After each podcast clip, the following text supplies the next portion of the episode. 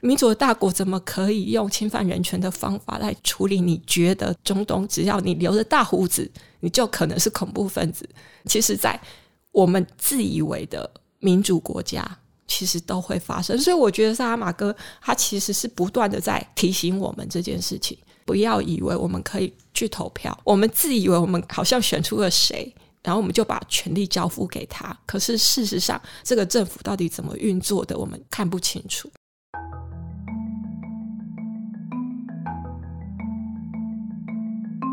欢迎收听《迷成品 Podcast》。在成品选书单元里，我们会分享成品书店的专业团队每个月从万千书海当中精选出来的推荐书目。这些书呢，有些比较硬，有些比较软，甚至有一些可能你未曾听说过。但是呢，我相信每一本可以为你带来不同的思索跟不同的启发。大家好，我是黄兴化，也是今天的客座主持人。今天我们要聊的这本书呢，是葡萄牙的大作家 Jose Saramago 萨拉马戈他写的小说，叫做《投票记》。那其实我们谈《投票记》这本书呢，就不能不谈一般认为是《投票记》的前一本前作，同样是萨拉马戈非常非常著名的另外一本小说，叫做《盲目》。这两本小说呢，在葡萄牙文原文出版的时间顺序上面，大概相隔了九年。但是你依照顺序读下来的话，你会发现在《投票记》里面，其实有很多的内容，有很多的角色，它是来自于前作《盲目》里面的内容。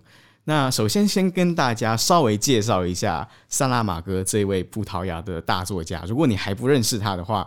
今年来阅读萨拉马戈，我觉得是特别特别适合的一个特殊的时刻。一方面是因为萨拉马戈本人他是一九二二年的时候出生的，距离今天刚好就是一百年，所以今年是大作家的诞生一百周年。而且呢，在《盲目》还有《投票记》的这两本小说里面，我觉得里面其实有很多情节，它好像都隐隐约约会呼应到从二零二零年开始。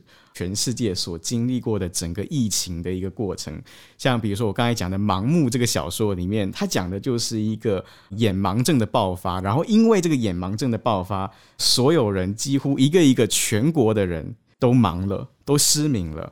最先开始失明的人，他们被隔离，被隔离在一个精神病院里面，就可以让我们联想到，从二零二零年开始，全世界好像进入一个大型的隔离、大型的疫病爆发的一个状态。然后在《投票记》这本续作的小说里面，我们看到它一开头的场景是在讲一个地方选举的投票。然后这个投票一开始是一个很奇特的一个气象的一个奇观，就是那个是一场暴雨，然后没有人来投票。可是下午放晴的时候，哎，终于有人来投票了。可是没有想到，竟然绝大部分人所投的是空白票，这个票上面没有任何的画记。因为这样子非常奇特的，好像大家约定好要投空白票的这样子的一个现象，就使得这个首都的当地政府认为这个首都里面一定有一些叛乱的分子在捣乱，故意要破坏这个选举，大概是这么样一个故事。然后又刚好接到今年即将要面临的台湾的地方县市长的选举，在这个时刻读这两本书，好像会给我们一些现实上面的映照，我觉得特别的有趣。很开心，今天有一个对谈的人阿坡。阿坡本身也是一个非虚构写作的作者，那我很开心有他在现场跟我一起聊这两本小说。我们欢迎阿坡。听众朋友，大家好，我是阿坡。投票记这本书呢，是在二零零四年；盲目这本书，它葡萄牙文出版是在一九九五年，那也是距离今天有一段距离，但很高兴今天终于有一个繁体中文版来出版。那我不晓得阿婆在读这两本书的时候，会不会像我一样忍不住联想起最近几年我们经历的一些现实的情况。其实这种公共卫生治理相关的什么传染或什么，其实常常被写成一个现实的预言。卡缪也写过《鼠疫》，那因为清华也是学社会科学的，所以我忍不住就会想到福柯的《疯癫与文明》。这其实好像不管投票记也好，或是盲目也好，它这两本书其实都有一个类似性，是把人关起来。我要排除他者，那个我不想见的，或我觉得很可怕的，或是非我族类的，把它关起来。这种其实很早以前在我们的文明里面就有了。例如说，兰屿达悟族就是你只要老人生病，就是视为你身上有恶灵啊，你赌我就把你封起来。那当然，因为我们现在疫情还没有过去，所以我们看盲目会有一种既视感。包含投票这件事情，大家知道今年的选举就是很冷，议题好像就是政策方向不明确，那民众好像有一种我不知道这个票要怎么投的状态。那我们可能要问自己说，如果投票，就是行使公民权利是我们的权利跟责任的话，我们到底应该如何做选择？那我难道没有不去做选择的这个权利吗？对，所以在这个当下，我们都还是会觉得啊，我希望如果我去投票的话，我的票要是有效票，不然我就浪费了，我何必要去投票？可是。反过来想说，那不投票或者是投空白票，让它变成无效票这件事情，难道不是一种人民声音的展现吗？那我印象最深是我很喜欢书里面的文化部长跟司法部长。文化部长说，也许这也是另外一种盲政的延续。可是司法部长说，诶，我反而觉得这是人民视力清晰的展现。对，所以我觉得它有一个相互辩证性在那里。到底人民做出投票这个选择，到底是盲投，还是真的他清楚的思考过，然后他去投票？所以我觉得这两本书其实在某种程度有不仅是相互呼应，而且也是呼应当代民主政治下的公民到底如何做选择的这个事情，这样子。刚才在阿坡的回应里面，你有讲到两个关键字，我觉得也是可以深入去讨论的。其中一个就是隔绝，它出现在《盲目》这个小说里面，也出现在《投票记》。在《盲目》里面的隔绝，就是说，当那个盲症一开始爆发的时候，现在小说一开场第一章就非常精彩，就是很快就进入到眼盲症整个爆发的一个状态。就路上突然有一个人开车，然后他突然就出车祸，然后他突然不知道什么样的原因他就瞎了。接着呢，本来好心要送他回去的那个人带他回公寓，结果他偷了他的车回去的路上，他自己也瞎了，然后整个盲症就爆发。然后最开始爆发的那一群最初瞎掉的人，他们就被关在一个精神病院里面。这是一个隔离的一种态度，就是说政府怎么样去解决这个盲症。他们最直接的想法就是这一些一开始瞎掉的人，就干脆把他隔离起来，让他们自生自灭。也许这个。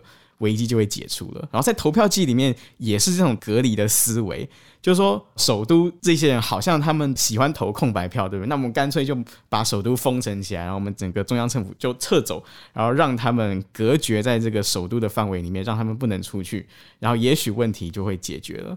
所以这好像是一种当权者在面对一种危机的时候很容易会有的一种反应。然后。我觉得阿坡还讲到另外一个也是很关键的关键字，叫做预言。就你说，其实它很像是一个关于政治的预言，对不对？就包括我们在这个出版社的书封上面也写到，这是一个关于白色恐怖的预言。那我觉得预言这个性质在这两本小说里面都是非常的强烈的。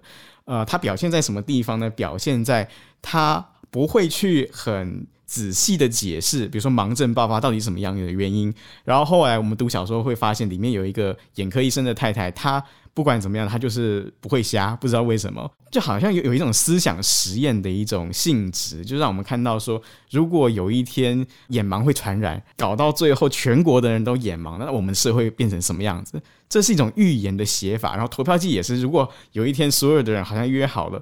都投空白票的话，那我们的民主政治还有可能吗？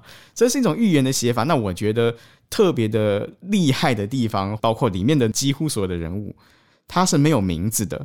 就萨拉马戈在写的时候，他都是会去强调这个人，他在这个小说里面他是什么样的角色，他做了什么样的事情，他是什么样的职业，什么样的身份，跟其他人关系是什么。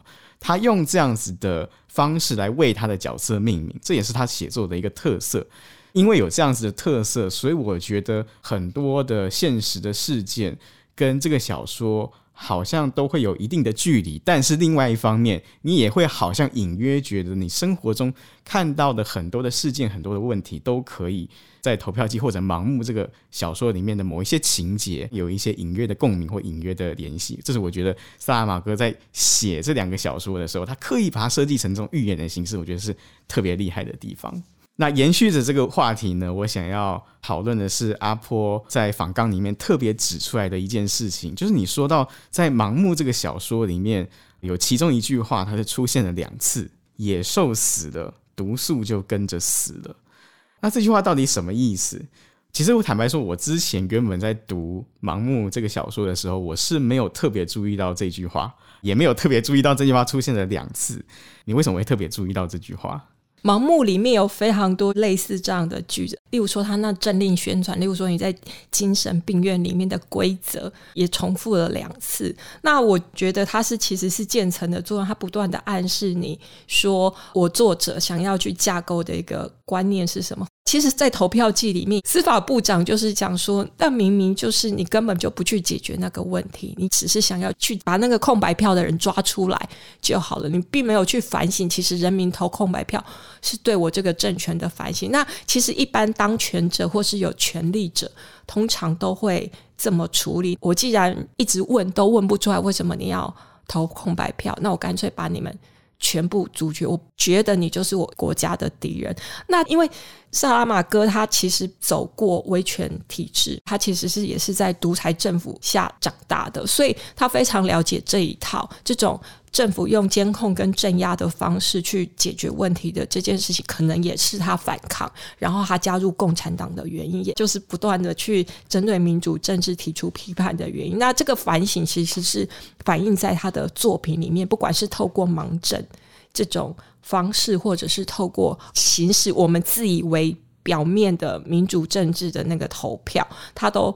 一再的去反映这件事情，可是可能因为我研究威权体制，所以我想提醒大家说，我们也曾经说中华民国是一个行宪的体制，可是我们也知道，在行宪的状况下，其实我们又遂行白色恐怖。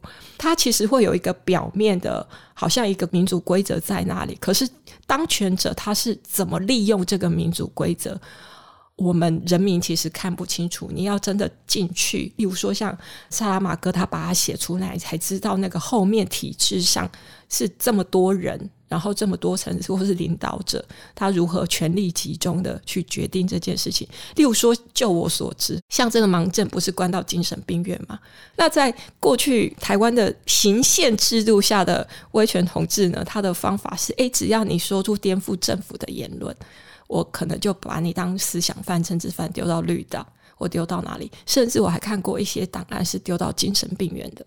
我觉得在一个威权政体下，他其实容易这样做。那因为我看过萨拉玛戈写的其他书嘛，像《谎言的年代》这种，他对小布希就非常不满。那我们知道，小布希其实是在九一一之后，针对恐怖分子有一种比较镇压。那美国我们都知道，它是民主的大国啊，可是民主的大国怎么可以用侵犯人权的方法来处理你觉得的塔利班或是中东？只要你留着大胡子，你就可能是恐怖分子。这样的人，其实，在我们自以为的。民主国家其实都会发生，所以我觉得萨拉玛戈他其实是不断的在提醒我们这件事情，不要以为我们可以去投票，或是我们可以选出我们的总统。诶，这两本书里面的总统都发言还没有内政部长 那种或国防部长强悍的，对，就是我们自以为我们好像选出了谁。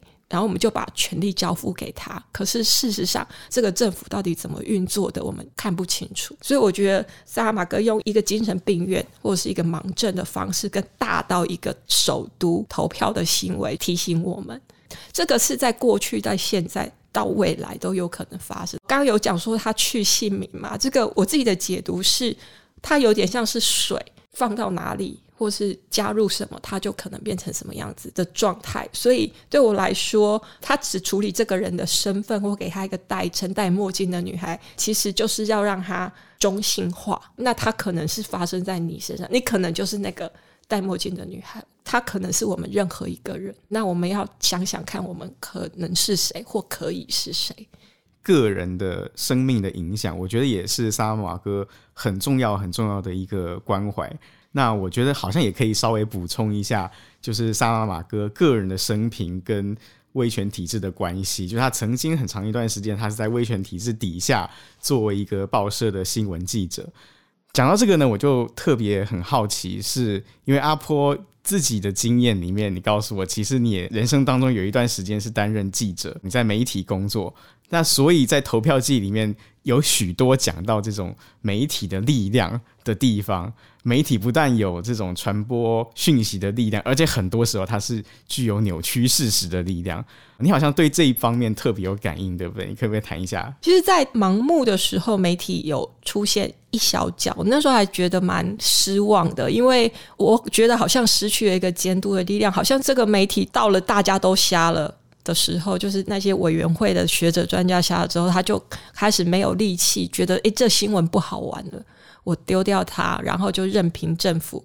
我那时候就觉得，诶，明明大家都忙了，如果是我，我会觉得这是一个大新闻，然后一定要去抓出来。然后我想说，为什么萨拉马戈就这样放掉它，就只是轻轻带过，觉得诶，媒体没有兴趣了。可是，在投票季里面，我看到其实。这些媒体在每一个关键的时点，包含投票，这一定会的。在投票所投票的时候，他会在；或者是发生什么爆炸案的时候，他会在。那空白票开出百分之八十三这么大的时间的时候，他会在。就是他几乎每一个时点，媒体都会介入。到最后，他甚至还有几个媒体还扮演出就是帮忙传递真相的那个角色。可是，其实萨拉玛戈都会强调只有两家。那是代表什么意思呢？代表其他家全部都是附属于政府的，而且他有特别强调，就是成为政府的政令宣传，他可能是政府。哎，我们用现在讲的就是内宣呐、啊。侧翼或王军这类的，就是我统一发稿，然后你支持我的方向去做。可是，呃，我们学新闻学的、学媒体的都知道，其实在一个健全的民主政治下，媒体应该是第四权。它无论如何都是要扮演监督政府的角色，也就是无论如何，它其实不能够跟政府的方向一致。可是，只有在集权统治下，异议的声音、异议的媒体会被压制。可以唯一存在的是什么？就是党媒嘛。那更可恶的是，就是他已经是谨慎的媒体了，那他还透过社论或是主笔或是名嘴来去再强化了。例如说，你们要是这样做，你们会血流成河，真是比政府还更恐吓人民。对，还扮演这个角色，所以。我猜有点是去反映了他当初对媒体的观察跟经验，还有包含对舆论的失望。可是我还是觉得，就是他还是有希望的。那个希望就存在于那两家，他还是不断的提醒，有两家的标题特别不一样。那所以他虽然去。描述整体的媒体人的堕落，或是他去追从，例如说在爆炸案发生的时候，记者哎，我们其实都看新闻都会看到嘛。例如说一个事件发生，记者去追着家属说：“哎，你现在心情怎么样？”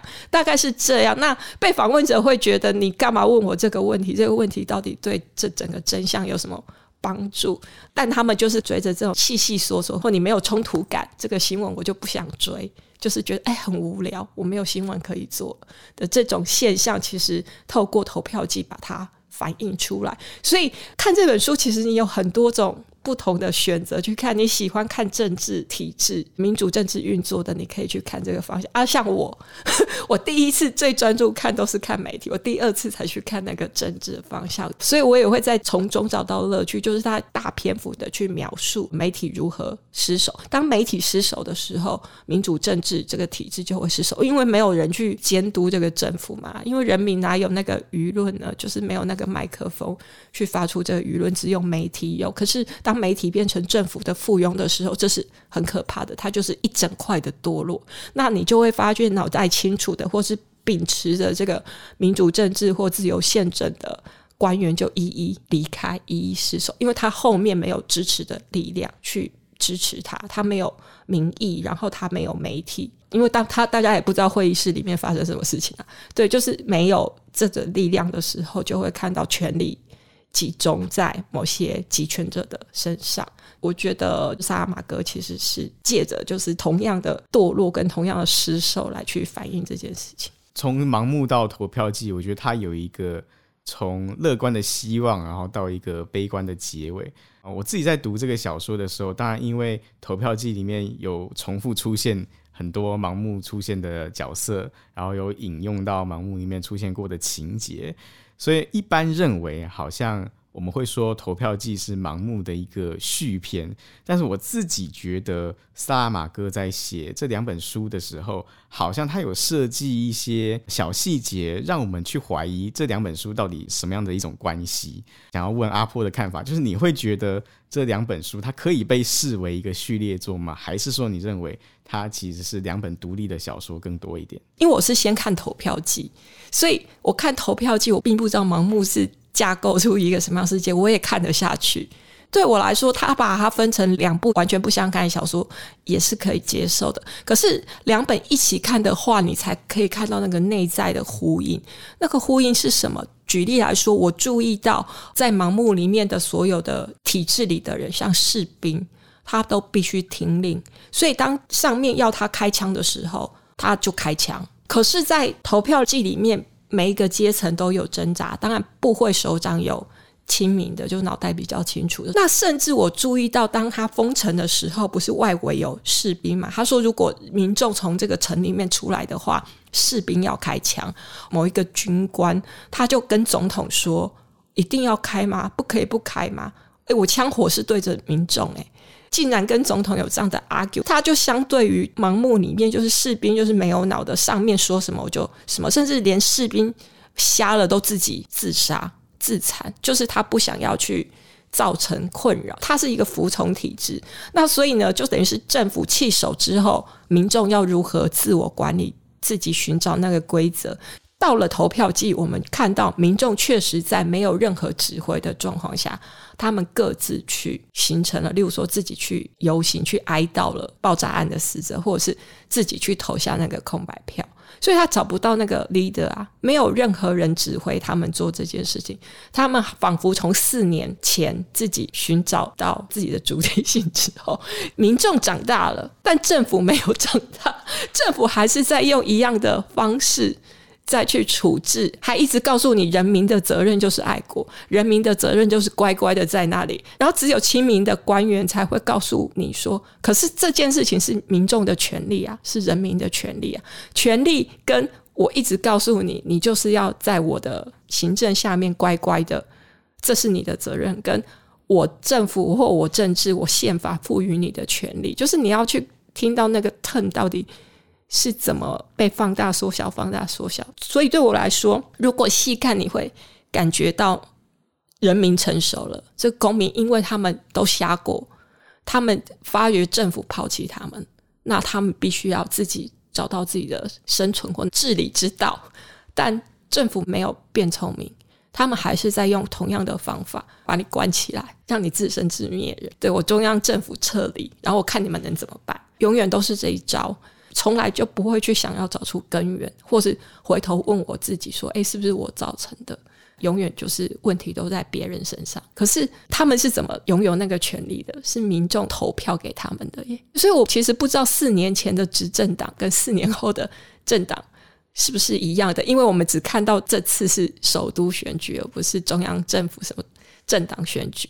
但我们无法去回应他是不是同一批人、同一个政府。可是你看到的是，至少人民是一样的嘛？至少那几个瞎掉的盲人是一样的嘛？对。可是他们已经开始慢慢的互相依赖、互相相信。对，我觉得人是否有良知，或是这件事情上面，我觉得在投票季有更深刻的谈到，因为盲目真的太丑恶、太乱了。就是你会看到里面人。去掠夺人的情况，可是，在投票季里面，你会看到人民其实是集体的，然后比较信任感的，或比较连接的，或自发性的。对，所以我觉得你说盲目比较有希望吗？或者是投票季比较悲观吗？结局也许是这样，可是，在过程中，我反而觉得投票季给我的希望比较强一点，因为盲目国有点好灰暗哦，就是一直死人，很多尸体，然后互相残杀。可是也许经历过那一段，人才会成长，也说不定。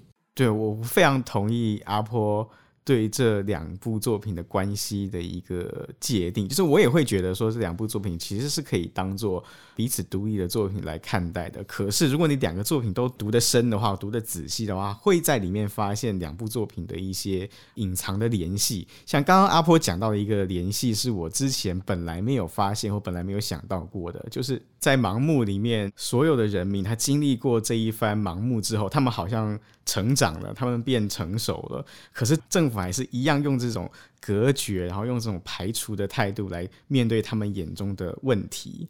所以你会说，在投票季里面，好像我们可以看到一个比较经历过事情、比较成熟、比较有经验的一群公民。所以这好像可以显示出来，萨拉玛戈在他的作品里面，他其实有一个很重要的关怀，就是他要。去关注我们自己怎么样从人出发，从下而上的从人民出发，去形成我们自己的组织，然后形成我们自己的一个社会的运作的模式。在他的写作的手法里面，你也可以很明显的看出来，他其实是面向大众的一种写作。